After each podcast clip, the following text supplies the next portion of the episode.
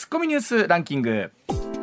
時事問題から芸能スポーツまで突っ込まずにはいられない注目ニュースを独自ランキングでご紹介、はい、この時間からあ須田慎一郎さんにスタジオ入っていただきます須田さんおはようございます、はいおはようございます。よろしくお願いします。お願いします。はい、ではランキングを紹介する前にまずはスポーツと芸能の話題です、はい。ポスティングシステムを利用してメジャー移籍を目指していた広島カープの鈴木誠也選手がカブスと契約合意したことが分かりました。はいアメリカのスポーツメディアによりますと契約は5年総額8500万ドル、日本円でおよそ100億3000万円ということです。あのいろんな話だったんですけど昨日のこの時間ではですね実はパドレスと合意にね、えーなってたというところだったんですけども、はい。鈴木選手がなんかツイッターを更新して、、はい。やそんな話はまだ決まってませんと言いましたら急転直下、うん。ねえー今回カブスと合意ということだったんですけど、100億。ねすごい世界しかも人気球団ですよ。そうですよね。ね。名門球団ですね、はい。あのこれ広島にはポスティングシステムで行ってるということなんで、ええ。この契約もし仮に5年の8500万ドルというところの計画だとすると、はい。広島には17億ぐらい入ってくるへえそうなんですかまだ球場が綺麗になるはい、はい、では続いていきましょう。はい、27年の歴史に幕を下ろすおしゃべりクッキングに代わり、うん。タレントの DAIGO さんが MC を務める「DAIGO も台所今日の献立何にする?」の初収録が行われました。なるほど、収録の感想を求められると DAIGO さんは NDT うん。ニュー DAIGO 誕生と答えていましたあの北川景子さんがお料理なさってええ。大悟さんは洗い物担当がベースだそうなんですよ、はいあそうなんですか。これお嬢さんのお弁当も作りたいということだそうなんですけど、うん。いいですね。大どで DAIGO も台所。大悟も台所だそうです。上沼さんの後番組ですから、なかなかプレッシャーも大変やなとは思えば大きいでしょうね。あれだけの人気番組でしたから、えー注目番組ですからね。でもまああの絶妙のキャスティングやなという感じもしますけども。はい。ではニュースの方行きましょうか。はい、それではニュースランキングまずは第5位新型コロナウイルス特別措置法に基づくまん延防止等重点措置をめぐり大阪府は21日の適用期限後の延長について政府に要請しない方針を固めました。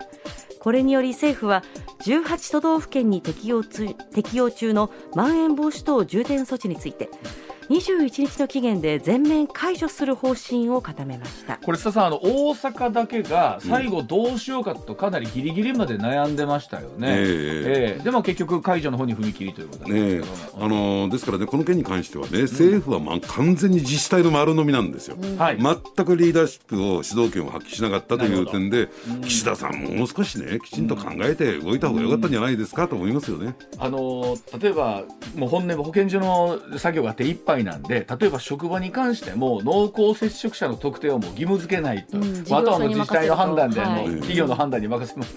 まあ、そうなるといつも思うんですが本当にもうこれは二類なのかという話になったところなんですけど、本当にこのタイミングでそこを、ね、須田さん考えていかないといけませんよねそうですね仕組み上含めてね。ええはいまあ経済回すってことですからね、んこのまま5類、ね、2類相当にしとくと、んやっぱり相当な影響出ますからね。出てきますもんね。えはい。では続いていきましょうか。はい、続いて第4位。アメリカの金融政策を決める連邦準備理事会 FRB は事実上のゼロ金利政策の解除を決めました、利上げは3年3ヶ月ぶり物価上昇に歯止めがかからないことから有事価の利上げに動きました。まあ、本当に佐さん、アメリカ経済ももう絶好調すぎて、ええ。ね、あの随分インフレも進んできているということなんですけれども、まあ、このあたりで引き締めでどう変わってくるかですよね。ええ。まあ、金利が上がっていくってことは、ん。あの磁石みたいなものですからね、アメリカにお金がどーっと集まってくる、ん。その影響って日本も受けるわけですから、うんうん。今の円安っていうのがね、はい。やっぱり結構日本にとって大きなダメージになるんじゃないかなと思いますね。ねまあ、もちろんその輸出企業にとってはというところあるんですけれどもあの日本円だけがね、えあの安くなってってるっていうところもあ輸ります、ね、入価格上がって日本の物価上がりますからね。そうなんですよね。さあ日銀どうするんですかっていう話になりますね。はい、ではあー続いていはいきましょうか、続いて第3位。新型コロナウイルスの影響が長引く中受給額が減る年金生活年金生活者を支援する目的で政府与党は新たな給付金を設ける方針で調整しています、はい。一人当たり5000円の臨時特別給付金を支給する方向だということです。このお話が出てから須田さんもう選挙対策じゃないかっていう話にしかなってないですよねこれね。いやいや選挙対策じゃないかというより選挙対策以外の何者でもないっていう。一回もらったからってどうなのよっていう。うんうんああの改めてねこういうまあ給付とかっていうのはどういう人たちにどういう目的でっていうのをもっと明確にするとかえしていかないと、そりゃそうやろとしか見られないですよね。いやーこれね形を変えた買収じゃないのかなとい思いますよねやいやいや、でも本当そうなんですよね。あの選名目が挙のために違うだけでそうそうそうそう。要はあの与党の方であの給付金という形の買収してますっていうふうに取られますよねこれね。はい。じゃあ続いていきましょう。はい続いて第2位はロシアによるウクライナに対する軍事侵攻が続いていますがウクライナのゼレンスキー大統領が16日アメリカ連邦議会でオンラインによる演説を行いました、ん。そこでロシアは我が国の領土だけでなく基本的な人間の価値や自由に生きる権利を攻撃していると訴えました。またゼレンスキー大統領は日本の国会でもロシアに抗議するオンライン演説を行いたいと打診してきていることが分かりました。これあの須田さん。え細かいお話また後ほどお聞きするとして、うん。あの日本での国会での演説、まあ、スクリーンを含めてどうするかみたいなのありますけど、これどうですかね？日本受け入れますかね？国まああ。のーまあ、与党を中心にね、いくつかの制度はもう受け入れるっていう方向で調整してますからね、ねえ。まあ、立憲民主党も乗っかってくるんじゃないかなと思います。ね。そうですよね、まあ、ね本当にまあ世界に向けてどう発信するしあと日本がどういうスタンスで向き合うかっていうところがね、ええいつまでもアメリカの追随じゃないね。うんっていうのがありますもんね、えはい。さあ続いて第1位は。昨日の夜11時36分ごろ宮城県と福島県で震度6強の揺れを観測する地震がありました。この地震で宮城県と福島県の沿岸部に津波を観測。さらに東北電力と東京電力管内で一時停電が発生しました。気象庁は地震発生から1週間程度最大震度6強程度の地震に注意が必要で特に今後2、3日は規模の大きな地震が発生することがよくあると注意を呼びかけています。あの須田さん昨日大阪いらしたそうなんですが、ええ。えっと東京の方のお家の状況とかっての気になったんですか、ええあはい。のすぐ電話しましたらですね、はい。やっぱりあの東日本大震災と同じうちは高層タワーマンションなんですよ。はい。ですからあの、まあ、揺れ揺れることによって、ん。あの地震の影響を、ね、軽減していくっていうようなスタイルを取ってるんですけれども、はい。やっぱり東日本大震災と同じぐらいの揺れががあそうですあかったっていうんですね。えそうですか、ねそれは不安ですよえね。ね、あのまあ停電もね、まあ、今復旧もしているところはいとい。うことだそうなんですけれども、なんかあのちょうど11年、えーですよね、うんうん。11年前のあの追悼式とが行われたところだったんですが、ほっといつになったら収まるんだろうって感じですね、東北はね。はい。えでも、うん。まあ津波がねなくてよかったですけいやどね本当やっぱりね。改めてですよね。はい、ではあコマーシャルの後深掘りツッコミ解説聞いてまいります。さあ時刻6時23分になりました。では須田さんの深掘りツッコミ解説まずはこちらです。さあどうなる停戦協定引くに引けないロシアの事情とは？今月14日から断続的に続いているウクライナとロシアの4回目となる停戦協議なんですが、えー中立国となる案を提案するロシアとその案を拒否して協議の重点安全の保障に置かれるべきだと強調するウクライナの間でなかなか溝が埋まらないという形になっているんですが少しずつ、まあ、両者の合意にも近づいているというお話もあります。さあ須田さんにまずは現状を含めて解説をいただきたいと思います。さあ須田さんまずはこの停戦協議ですよね、ええ。今どんなふうにご覧になってらっしゃいますか、えーうん。昨日一昨日の段階ではね、はい。あの外信のニュースを中心にですね、ん。えーかなり早急にというかですねあのハイピッチでまとまるんじゃないかという観測が一部出て、で結果的にそれが株式市場が交換して株価が上がるなんていう展開があったんですけれども、ん。ただ私はですねそんなに簡単にはまとまらないだろうな短時間ではまとまらないだろうなと。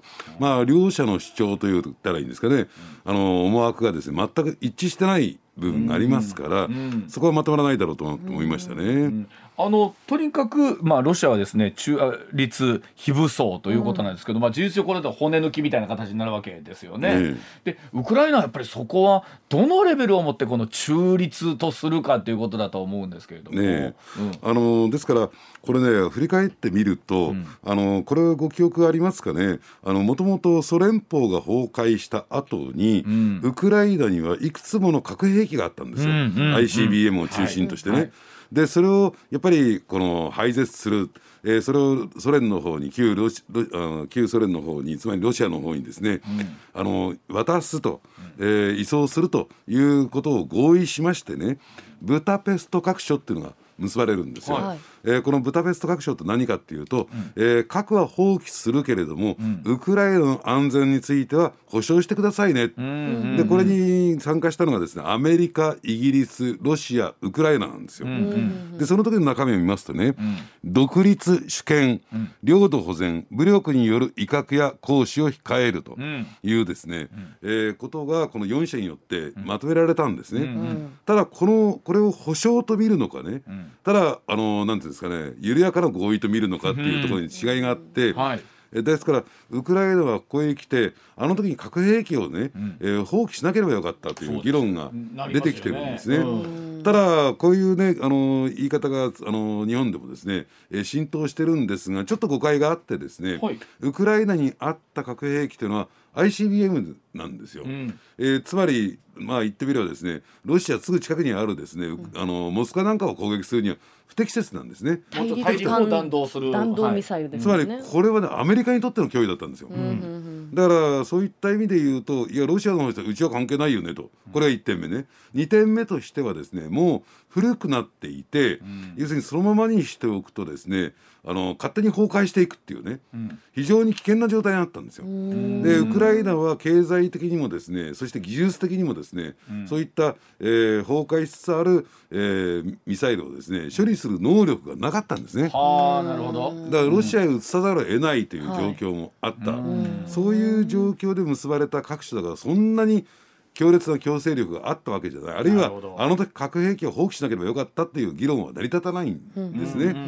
ただそうは言ってもですね今言った独立主権領土保全武力による威嚇行使を控えるというのは国連憲章等で保障されていることですからこれをどうねあのシステム的にですね、えー約束事として守らせるか。だから、えーウクライナが主張しているのは法的な拘束力が必要だというのはここにあるんですよ。うんうん。つまりブダペスト各所的なものをどういった形でねロシアを含めて関係諸国で結ぶか。ね。うん。ね。えーそれも義務として結ぶかっていうところが一つ焦点なんだけども、うん。えーまあ、ロシアとしてはですね、じゃあそれをやってウクライナが NATO に加盟しちゃったらどうすはいるの、はいはい。ね、攻撃しませんよ。で NATO に加盟する。っていう状況になるのは避けたい、だから中立国であるっていうね、ん。でその中立国のレベルがさっきワインズさんが言われたように、どのレベルなのかね、はい。軍備を全部放棄しちゃうと。これはちょっと怖いよね。と。そうですよね。で加えてウクライナの要求としてはですねやっぱりそれを保障しろと、えー仕組みの中でね、つまり、えーウクライナが攻撃された時おおそらくそれはロシアということをイメージしてるんでしょうけども、じゃあ関係諸国は今回のように、えー何も協力してくれないんじゃなくて、もっと積極的にでもそれ NATO じゃんみたいな、そうなんですよね。そうなんですよ。だから噛み合ってないんですよ。そうですよね。えだからあのあそこの場所にウクライナがあることによって結果どうすることもできないわけなんですよえね。これでもとはいえですよ。どっかでその停戦協議なるものを結ばないと、ええ。もう今やもう本当泥沼化していってるわけですよね。今ではもうそうですよね。えうん。だからスウェーデンとか、まあ、これは NATO 加盟国ではない EU 加盟してますけどね、うん。それからオーストリアこれはひぶ、あの永世中立国、ん。ということを出してるんだけれど名前を挙げてるんだけど、ウクライナサイドはね、うんただその地理的条件が違うよと。そうですよね。はい。そうですよね。だからウクライナはウクライナのん。その状況があるんだから、はい。これを反映させたそういった保障っていうのを求めてると、ん。しかも文書というかですね、ん。法的拘束力がある保障そうですよね。ええ。うん。でこれってじゃあロシアがね、あのーなんかこう危機持たないのだけなのかって言ったらこれはねある意味でアメリカにも突きつけられてる。うんうんあんたが放棄しろって言ったから放棄したんじゃないかっていうねところもありますから。だから何か、えーウクライナロシア間だけで揉めてるんではなくて、はそれは西側諸国も含めての話だっていうふうにご理解いただきたいなと思いますね。あのーこの後のね、えっ、と単元というかコーナーで、えっ、と中国アメリカ含めたお話で聞いていきたいと思うんですけども、一方でこれロシア国内のお話とかを見ていくと、え例えばこの1週間とてもあの映像でご覧になった方も多いと思いますが、ニュース番組の中で後ろにプラカードというか戦争反対って言ってね持った人が出てくるみたいなのが出てきたりとか、まああのなんでしょう。周りにいる財閥系の人たちも少しずつ、えプーチンにさんに対して距離を取り始めてるというようなお話ありますけれども、オルガルヒっていう人たちですね。はい。ええ。先週ね須田さんが言ってくださって、ええ。ロシア国内まああのお金も含めてなんですけれども、ええ。どうでしょうか？あのまずまず第一点としてはプーチン大統領の政治力ということなんですけどね、うん。あの2024年い、ね、大統領選挙を控えてるんだけども、まあ、当選することは間違いないと言われてるんですよ、はい。いまあ、いろんなことやりますからね。はい。ただプーチン大統領に課せられてる十字架っていうのは、圧倒的な多数をつけて、え当選することが義務付けられてる、あいまあものすごい強烈な求心力を持ってね、でそれでまあ専制主義とも言われているあの政治を進めていくってことなんだけども、圧倒的多数で当選できるのと、つまり国の父国父としてのプーチンが求められていて、はあ。でもそこでさっきね言われたようにですね、反発とか、あるいは反戦とかっていうのが出てくると、要するに当選はするけどもそこそこの当選じゃないのと、それでは要するにき政権の求心力はないよね、ん。というところで果たしてプーチン大統領今のままで選挙出られるか出られないかっていうね、あそこまで来ましたですか。ええ。圧倒的多数をつけなければ出ても意味がないっていうのがありますからね。ですからそのあたりでやっぱり焦りが一つありますよね。でその話と連動してくるんだと経済的な問題も発生してますからやっぱり、えー近々ですね。まあこのまま、えー停戦協議が長引いていくならば、あのロシア国債はデフォルトします。はい。デフォルトして、えールーブルのです、ね、価値は大きく下落していく、普通デフォルトするとね IMF という国際通貨基金というところが、その資金繰りを助けるために融資をするために入ってくるんだけれども、この IMF って実はアメリカの別動隊なんですよ。はい。だ入ってくるはずもない、うん。だから地獄に落ちるのを、まあ、世界各国がじーっと見てるという状況にうん。なってしまう、でそうするとロシア経済ロシアの財政は破綻してしまう、えーそれこそ物資不足になる、えー国民経済困窮にきたすというところになるとね、それもまたプーチン政権にとっては大きなダメージになるでしょうね。あの外国への借金をえルーブルで払いますってもう嫌がらせかっていう話だったりしますよね、あれ。えいや もうそそれでもらっても全くもっても意味がないわけですから、ね。どんどん価値減っちゃいますからね。そうですもんね。えね。えでもあのそれこそロシア国内の人たちは今本当どう思ってらっしゃるのかなと思ってね。ええ。だからこれ二極化二極化といってもねイーブンの二極化ではなくて圧倒的多数のやっぱり洗脳されてる人たち、うん。これねあの振り返ってずーっと歴史を歴史っていうのかな過去の経緯をずっと振り返ってみると、もう2000年ぐらいからですね2000年に入ったぐらいから、ロシアに、ね、反対する勢力ロシアの隣接地区、それに対してはあのネオナチとかナチズムと呼んで、はいでナチスって言われるとロシア国民っていうのはものすごく激しく反応しまあますからね。そうでしょうね。うんそのレッテルを貼ることによって、敵対組織を貶めてきたっていう歴史があるんですよ。ずーっとやってきたから、要するにウクライナに対してナチズムとかネネオナチと言ってもですね違和感ないんですよロシアの人たちは。やつらナチスかみたいな。ああなんならそこに対して信仰しているのは正義だっていうようなところがあるということですよね。ええで学校でも繰り返し繰り返し先生は子どもたちにそれを教育しますからね。子どもたちもそれに洗脳されて、えーでそうするとね、えー家の中でもですね、あの親たちがですね、いやこうなのよと今ロシアは戦争いやお母さんそれは違うよ、そういうあの親子間の対立にもなってるという。ですね。あのでも実際にこうなんていうんですか本当分刻みでね状況変わっている中でどうでしょうね。先週末ぐらいには本当諏訪核兵器の使用もみたいなお話もずっと出てたりはしましたけれども、ええそのあたりの危険性っていうのはやっぱりまだどうでしょう？いやーだからね、うん。普通常識に考えたらないんですよ。ん。ね、うん。えー国際的な非難であるとか、ね。うん。えー孤立を招いてしまいますからね。ん。とは言ってもですねプーチン大統領が正常な判断ができるならば、ん。普通に考えたらないというね、うん。前提がつく。はい。で今アメリカはですね大統領が、えーね、バイデン大統領が最優先課題として情報機関に出しているのは、プーチン大統領の精神状態を調べろと。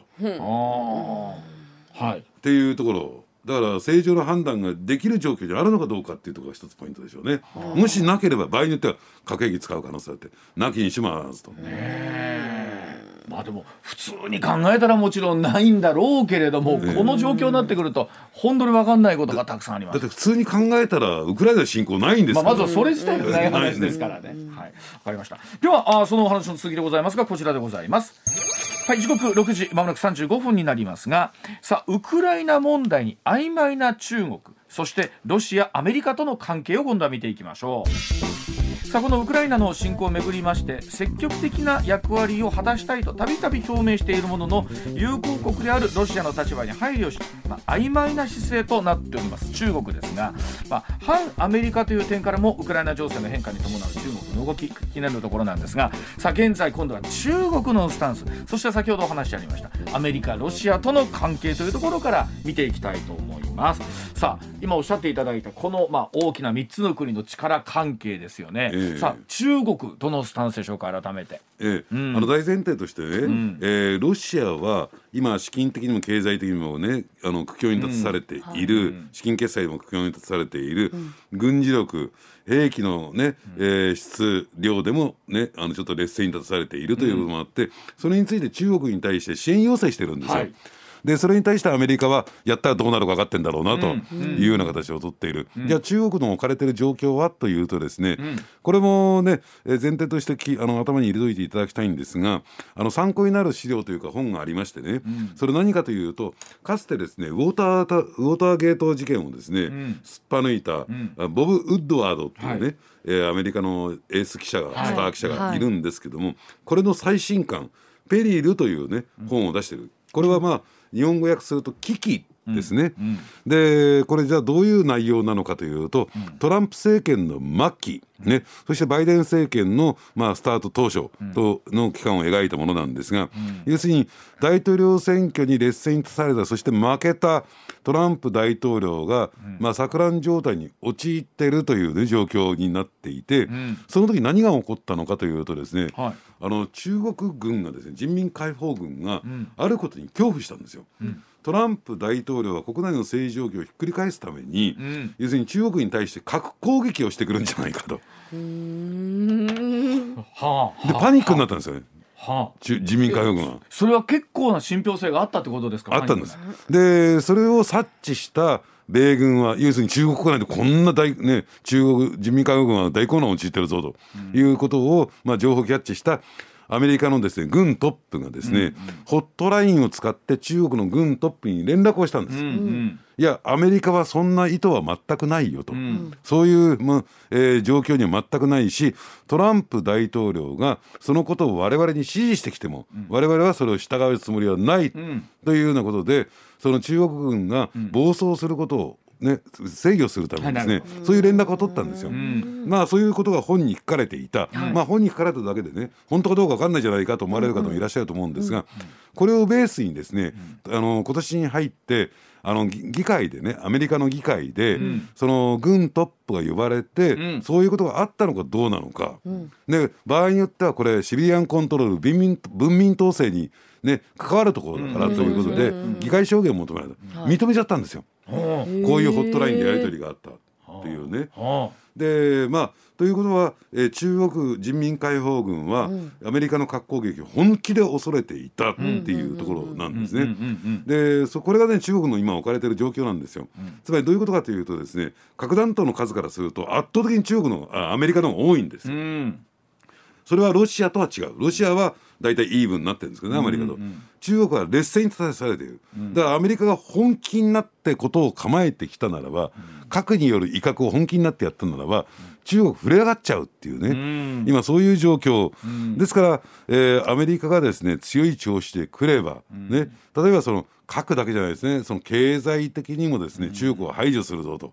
ロシアと同じ目に合わせるぞと言われたらですね腹の中ではやばいなあんまりロシアと接近しないでおこう。でも我々もメンツがあるから、うん、そのね、アメリカの、ね、言いなりになってるような形になると、うん、まあえー、今年のね、えー、秋には共産党大会もね控えていて、ね、習習近平国家主席の衛星主席っていうのをねやらなきゃならないから、うん、ね、はい、えー、とりあえずメンツを立てるために、えー、アメリカに対して強い調子で言い返しておこう。でも本音としてはことは構えたくない、というのが中国の実態なのかなと思いますね。あのだから実際に武器を供給してくれとロシア側から来ても、それに対してはイエスとは言わないということなんでしょうかね。ええ。うん。ですからまだあの完全にですねロシア軍というのは制空権を握ってるわけじゃありません。ん。あのその握らないまま、えーウクライナ攻撃をした、そのために結構な被害が出ている、その状況を挽回するためにですね、あのまあ無人攻撃機、まあよくドローンって言われる、はいドローンってはいなんかヘリコプターあの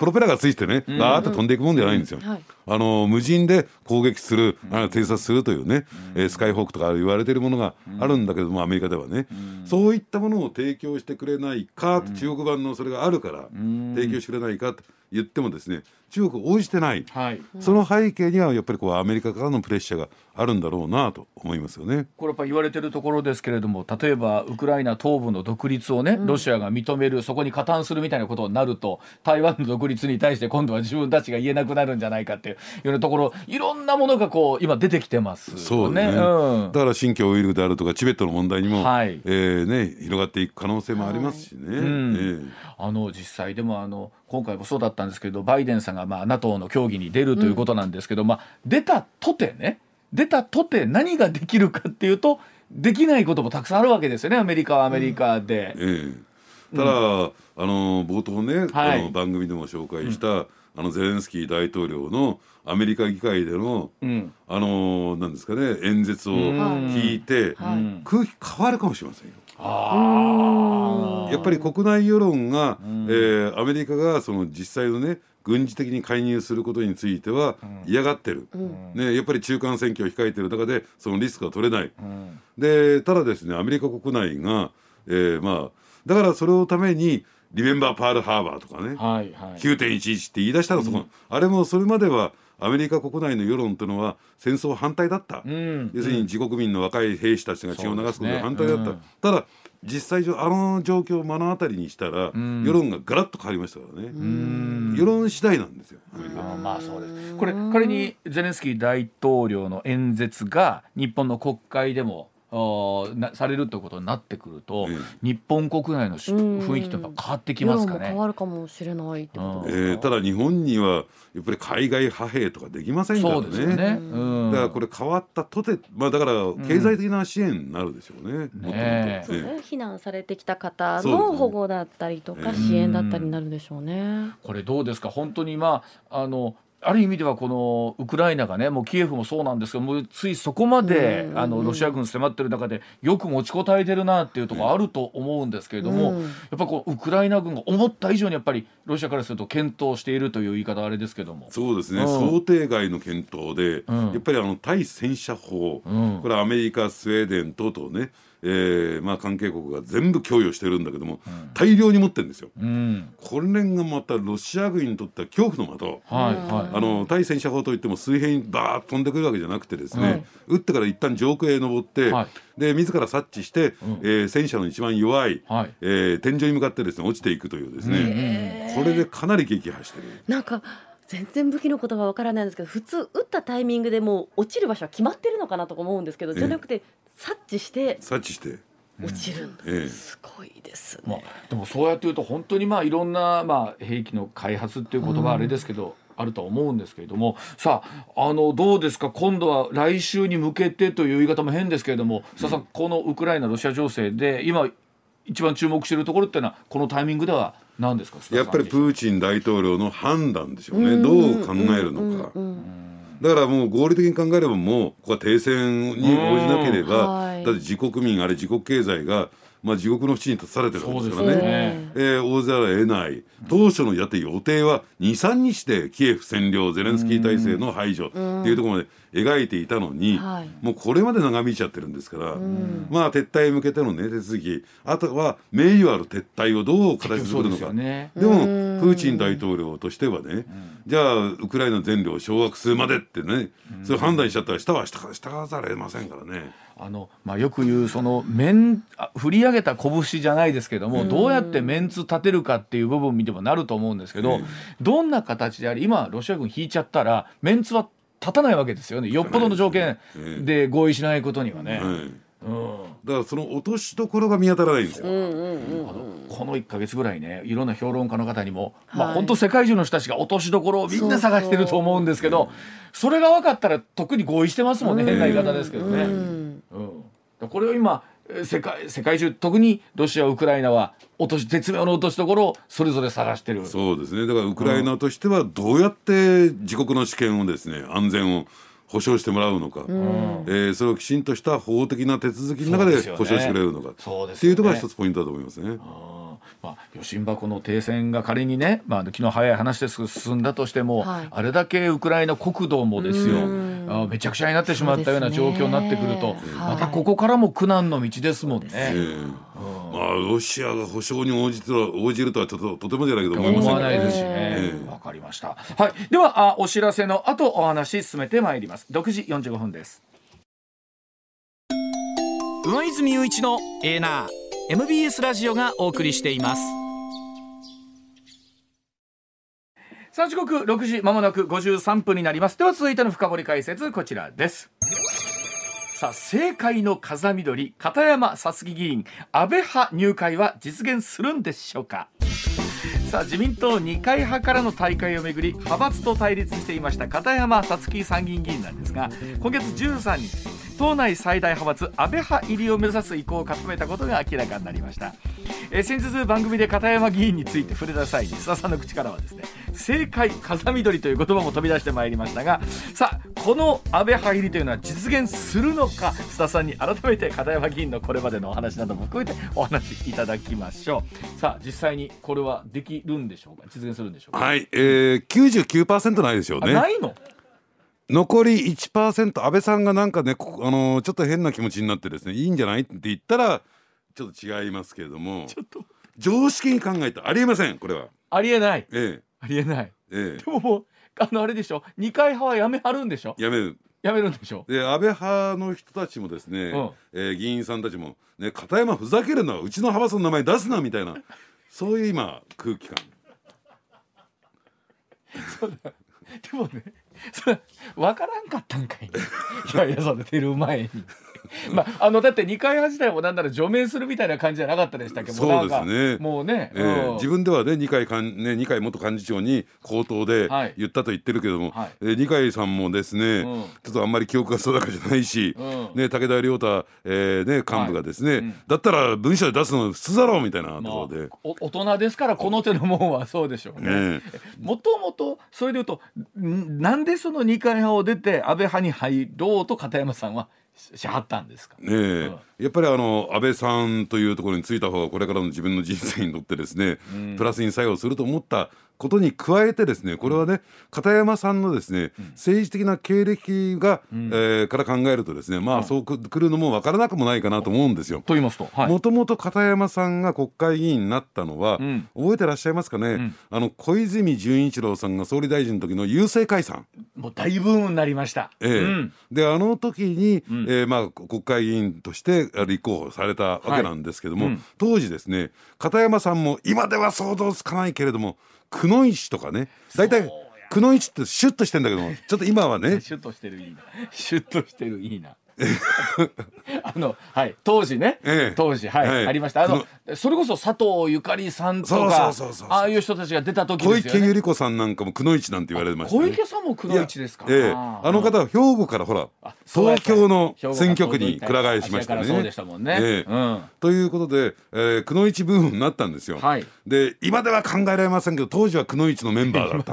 はい今でもね。ええはい。うんでそして送り込まれたのはどこかというと静岡7区なんですよ。静岡。うん。えー、木内稔さん、はい木内稔さん。ええうんあのー安倍さんの側近だったんだけれどもそうでねあの郵政民営化に反対して、んえー筋を通してですね、んそしたらじょ、ね、自民党から公認もらえずに、はい無所属で立候補する。そこに送り込まれて。送り込まれてああで小泉純一郎さんの、ね、えー人気もあってですね圧勝するんですよ。うんで木内さんは落選という浮き目を、うね、なるんですが、んその後の選挙は、えーまあ木内さんがですね私もよくご存じ存じ上げてるんだけども、はい。木内さんで。やっぱりあの地元よく回る方でね。そうなんですよね。ええ。うん。非常に真面目な方で、うん。であの復活して当選するんですよ、ん。これは圧勝でした木内さんの。うんうん。で片山さんはですね、ん。比例復活もならず落選ということで、それを受けてですね、参議院にくら替えして参議院で、まああのしある宗教のですね宗教団体の講演も得て当選するというねああそうかそうか。そういう流れや形になったんですね。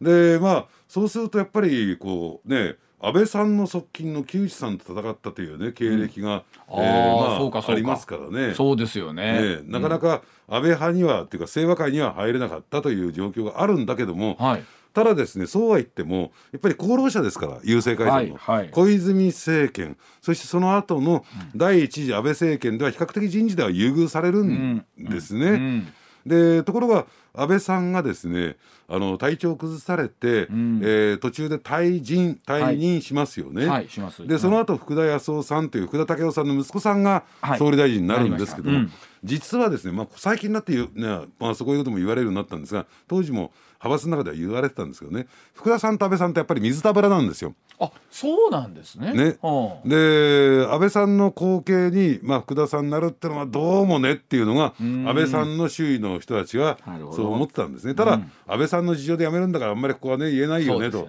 でもともと片山さんと安倍さんとね、ん。近かったでしょ、うん。ところがテレビ見てたらいつの間にかん。福田さんの選挙事務所にいて、ね、あのなんかそすぐ脇にいるんだよ福田さんの。あれ？この間までは安倍さんの隣にいた人なんで今福田さんの脇にいるの？と。何なんだあいつは。なんか笑ったらあかんけど面白いですね。ええええうん。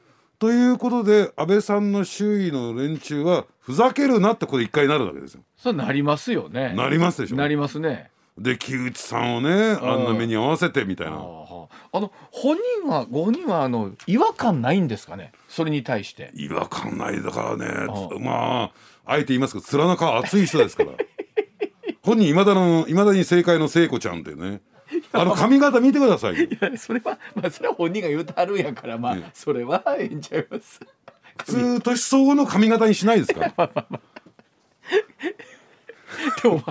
のいろいろあるにせよですよ。でもでそれでいてじゃあそのそれでいてやっぱり安倍派に入りたいと言うてですよ。ええ入れるのかってこう結局は安倍さんがええ言う入れるんですか？まあほぼほぼ派閥の会長ですからね、うん OK 出せばいいでしょうけども、うんただじゃあなんで二階派なのってもともとがそうそ二階さんが幹事長としてね、ブイブイ言わしたからでしょってあんた、う。うんうん。で二階さんがもう先が見えてきたからといってそこと縁切ってね安倍さんとこ来るの？みたいな。でもあのなんでしょう片山さんってやっぱ自分はうそのくの一の中でも経歴が違うのよと、うん。私は言うてもバリバリだったのよっていうのが終わりなわけでしょ。元大蔵官僚でね。ですからね、ええ。ではすみませんちょっと情報の後そのあたりもう少し深掘りしてまいりたいと思います。一旦7時のお知らせでございますそう。ですからまあじご自身のやっぱり実績としてみると、ええ。ー私はやっぱり違うのよという思いというのはきっとおありだと思いますし、ねえ。うん。いやーだからね、その辺まあそのぐらいね、ん。あのーなんていうんですか面の皮が厚くなければ政界では生き残っていけないのかなと。ね、そうう。んうん。まあかなりいつも中心にいるいたい、そういうタイプですよ。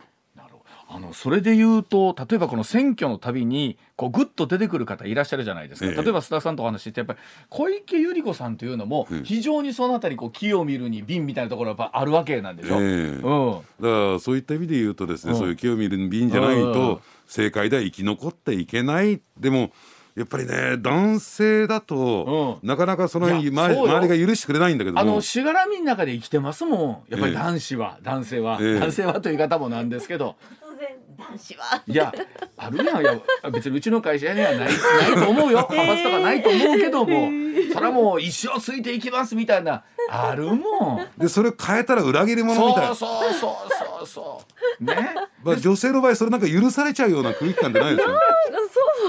あのまああのねうちの西村もね、はい。またあの女性はというくくりとまたちょっと違うところがあるん そうでです。すっとぼけてますからね。いやー。でも女の子の場合もほらちっちゃい時って結構グループで行動することって多かったいやよね。あのねうん。自分の子供たち見ててもんやっぱり女の子の方が小学校時点でももう女の子がこうグループを形成してますからね。ね。うん。男の子はなんかクラス全体にわーって遊んでる感じですけどはい。結構ね。ねえ。でもどうなんですか？それこそあのー夏には選挙もあってね、うん。さあええ。各党どんな対策になっていくかというところで当たると思うんですけれどもまたこんな話がちょいちょい出てくるんですかね。そうですね。だから誰につくかでね自分の当選落選が決まるっていうところですから、うん。やっぱり、ね。えー政治家ってのはね選挙から落ちればただの人ですからね。うん。えあのやっぱ思ってる以上にこう例えば駅前の街頭とかに行った時に、やっぱり有力議員のええ。人たちが来て応援してくれるってやっぱ大きいんでしょ、票につながる、ね。つながらないは。ええ。うん。立ち止まる人が違いますからね人の数がね。ね。本当に。であと言って言っとくとするとですね、あのもう静岡とは関係ないのに、静岡の講演会解散してないんですよ。あそうなんですか？ええ。その心はっていうと、はい。将来的に静岡県知事選も狙ってんじゃないかとも言われててですねまあ計算高いよねこれ。そこはキープしておくというところなんですか？あのとは言うても選ばんは県民の方じゃないですか。えうえんねえ県民だどういうご判断されるか。でもたびたびもこうメディアに登場してて、うん顔を売ってついつい入れちゃう人もいるのよ。まあ知ってる人この人名前知ってるから入れようかっていうのはありますからね選挙の中知では。名度とそう票数っていうのはね、う。ん。やっぱり関係性がありますもんね。か。だからねもう何が何でもそのメディアに出たいっていうね。今度二人出てみようかこの番組で怖いわあの片山さん怖い怖い怖いおよお呼びするってどう、んもちろんその時須田さんで。えでもさこの大阪の番組出てくれへんってそんなメリットないもん。いやでは須田さんにはこの後また7時40分頃から、さらに濃い方の裏ネタのお話、はいお待ちをしております。よろしくお願いします。はい上泉雄一のえーなあ MBS ラジオがお送りしていますおじきの今日の裏ネタ生バージョン。さあ今日はですね須田さんにはスタジオで生で、えーお気をお越しをいただいておりますので、お聞きしたいと思います、はい。早速今日の裏ネタお願いいたします。組長や幹部クラスも離脱、暴力団組員足抜け後の生き方とは？はい、あの警察庁が去年の春に公表した令和2年における組織犯罪の情勢によると、はい。えーこの警察などの離脱支援によって暴力団から離脱した人ここ10年の間でおよそ、えー毎年490人だったのが640人と増えてるんですよね。えでえー先月1日には警察庁が元組員の貯金口座開設について都道府県警へ指示した上に金融庁にも金融機関への周知を要請するなど組織からの離脱を加速させて、まあ、暴力団を弱体化させる狙いがあるということなんですが、まあ、いわゆる足抜けという言い方になるんですね業界というかね、はい。その後の裏ネタでございます。はい、はい、うん。あのーやはりですね暴対法防廃条例が効きましてね、やっぱり経済的なですね、えー、兵糧攻めと言ったらいいんですかね、えーこれが効いてですねやっぱり暴力団組員では、なかなか飯が食っていけない生活していけないっていうことで、上納金つまりあのね、えーなんて言ったら親分とかですね、ん。えー上部団体にですね、えーまあ渡すお金も捻出できなくなって結果的に暴力団組員もやめなきゃやめざるを得ない、えーという人たちが増えてきてる、はい。だからまあ効果はあるんだろうと思うんですが、ただですねどうなんでしょうね。やっぱりここへ来てですね心配されているのが、暴力団組員のマフィア化なんですよ。あるいは暴力団のマフィア化、つまり、えー暴力団あるいは暴力団組員っていうのは、まあ相当な制約人権的な制約を受けるためにですね厳格的厳格に適用されてるんですね。はいはい。でまあ前にもこの番組でもお話したようにじゃあ組員ってどういうふうに認定をするのかというと、西村さんちゃんと覚えてますかね、はい。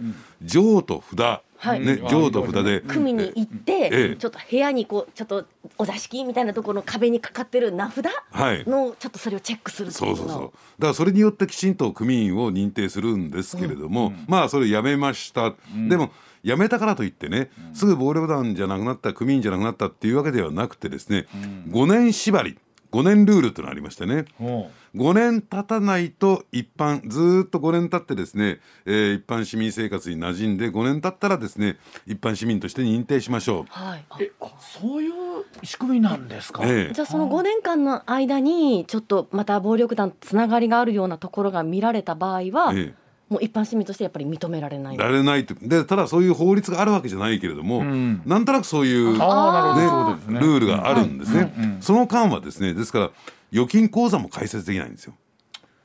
したがってクレジットカードも作ることができない。難しいですね、まあ、もちろんそのまっとうに生きてほしいというのはあるけれども、ええ。そうなってしまうと生きるに今度は生きられないということそうですね。働き先を見つけるのも大変ですそうなんもんですね。例えば指が欠損していたりとか入れ墨が入ったりするとなかなか一般企業もい雇いにくやそういですよね。ます、まあ分かったと、ね、お前が構成したの分かったからじゃあ雇ってやるよと言ってもですね、じゃあ給与振り込みになった時に口座がない口座作れないとなったらですねこれをまた市民生活を送るのが確かに。多く支障をきたしますからね、じゃあやっぱりそのあたりについてね警察としてもやっぱり更生させるまでがつまりじゃあもうね一般市民として生活していけないんだったらまた、えー、暴力団組員になったるわとかね。あるいは犯罪行為に走る、ね。で警察としてもですねあの組員として認定されてないからこの犯罪している、えー、人たちをどう扱ったらいいのかっていうところに補足もできないですね。なるほど、でそのあたりきちんと構成させるまでが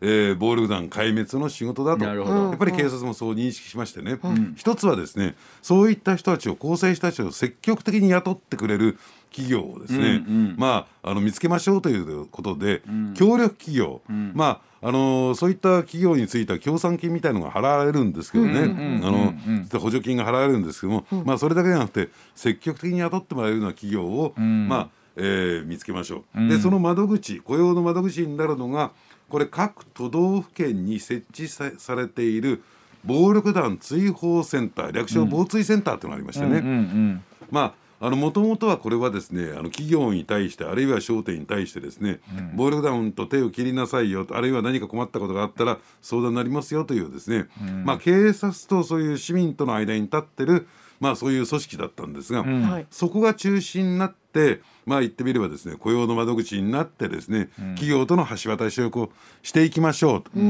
ただじゃあ預金口座の開設に関して言うとですねこれがまたですね明確なルールがあるわけじゃないんですが銀行が独自に判断するんですよ。あそうなんですね。銀行の中に実はですね暴力団組員リスト反射リストっていうのがありましてね。それはベースとしてはですね、え警察の情報がベースになってるんですが、うん、ただまあグレーゾーンの問題もありますからね、いろんな形でですね例えば、え過去の報道を紐解いてみたりですね、口コミの情報を中心にですね銀行がそういうブラックデータを作るんですね。でですから独自にやってるものですから、まあ、これについてもそこを緩和するといったらいいんですか、この人ちゃんと構成したんですよというある種お墨付きを与えてですね、銀行にもそういう銀行口座の開設をですね、積極的に動いてほしい。これについては所管官庁である金融庁や、あるいは銀行協会全銀協というところがあるんですけどね、そういったところにですね警察の方から、まあ、お願いというか、えー、協力要請がいったという。だからですから、その5年縛り5年ルールというのをどうこの緩和していくのか。ただ、ね、あのねなんていうかオートマティックにね、うん、誰でも彼でも緩和するとまたこれ問題起こりますから、ね。うん、きちんと防水センターが間に入って雇用をしてますよ、うん、ねえー、こういう念書を書いてももう犯罪行為はしませんというね、うん、署名捺印もしてますよっていうね、一定の条件を満たした場合に、うん、その5年ルールの緩和というね、要請が出てくるということなんですね。これ難しいですよね。おそらく受け入れてらっしゃってそのまま構成したという例もあると思うんですけど、うん、えー、そうでない例というのもきっとあるでしょうし、周りとしてみれば何でしょう。例えばお身内の方でねそういう被害に遭ったからするとその人に対しては何の恨みもないけれどももう自分がとしては受け入れられないって思う方も当然あったりします、でも一方で後世の手助けもしなきゃいけない、こう永遠のこうテーマですよね、受け入れる側にしても、そうですね、うん、だからただそのあたりをねきちんとシステムっていうのかな仕組みを作っていかないとね、えー、組員から足洗足を洗えと、ねやめろと、ね、解散しろと言ってもなかなかです。進んでいかないですよね。ねであの今須田さんおっしゃっていただいたように本当にまたそれを悪用しようと思えば、はいはい、悪用できちゃいます、ね、できちゃうケースもありますから、えー、あの先おっしゃっていただきましたけど改めてそのマフィア化っていうのは、どういうふうなことを言うんですか、うんうん、あのですから暴力団組織でもないあれ暴力団組員でもないんだけども、うん、やってることは暴力団組員と一緒。犯罪行為でなり生計を立てるっていうね。いわゆる半グレ集団と言われてる人たちと同じような感じですまあ似たようなものですね。そうすると今度はね警察が今度補足できなくなっちゃうんですよ。水面下に潜ってしまうと。なるほどな、ね、これはほまあまあそうなんでしょうけど。まあでもあのこういうご時世になってきてまあその意味ではこう暴力団関係者の人に対してその暴対法というのは法律としてはうまく今のところ機能してるってことですかね。それだけ辞めていく人が多いということは。まあ結果は出してる成果は出してると言っていいと思いますね。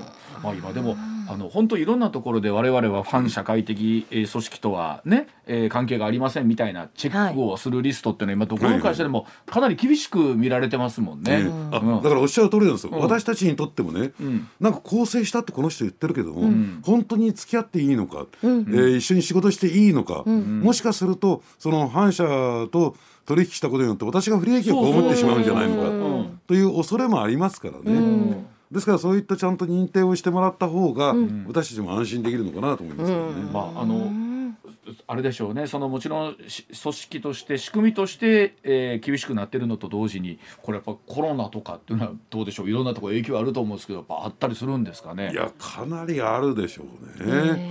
やっぱりあのねあのもともとその夜の街っていうところがですね、ん。やっぱり人が出てこなくなると、うん。それに付随してるとかそれに関連してるところでもっと言えばね、はい。えー我々もですねなんかこう利用しようとかなんか困ったことがあると相談しちゃうとか暴力団組員にああるいはなんか、えー商売しちゃうとかっていうケースもあるんですよ。なるほどだからこっちに来るんじゃなくてこっちからも近づかないっていうケースですね。ね。なるほど。まあだから本当実はあのそういった支援をする動きもあるし、えーなんとかその人たちにまた構成してほしいっていう仕組みも、ええー機能しつつあるというところだそうでございます。はい、ということでございましてスタさんのお今日の裏ネタでございました。